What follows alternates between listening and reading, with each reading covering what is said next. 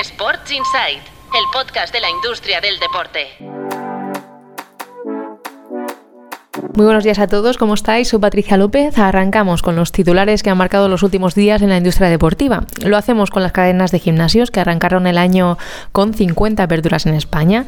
Protagonismo claro de las low cost, que han protagonizado el 62% de las inauguraciones entre enero y marzo, seguido del segmento boutique con el 23%. Basic Fit, Synergy y Brooklyn Fit Boxing son las cadenas que más crecen.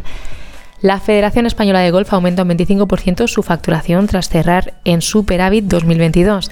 Este deporte ya roza las 300.000 licencias en España, tras finalizar un año marcado con unos ingresos de 13,2 millones de euros. Para 2023 se espera un torneo grande que será la Solen Cup en Marbella.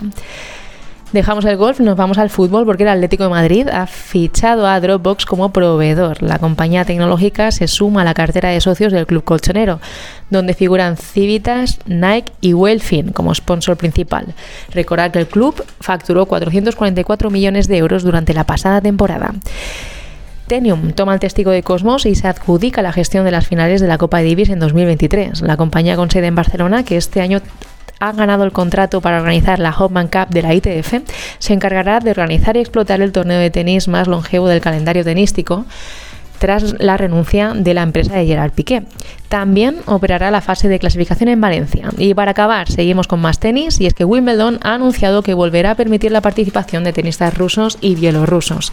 Es algo que ha celebrado tanto la ATP como la WTA y comentar que los jugadores podrán competir bajo bandera neutral tras firmar una declaración de neutralidad a la que se comprometen a no dejar ninguna declaración de apoyo a la invasión por parte del país de Vladimir Putin.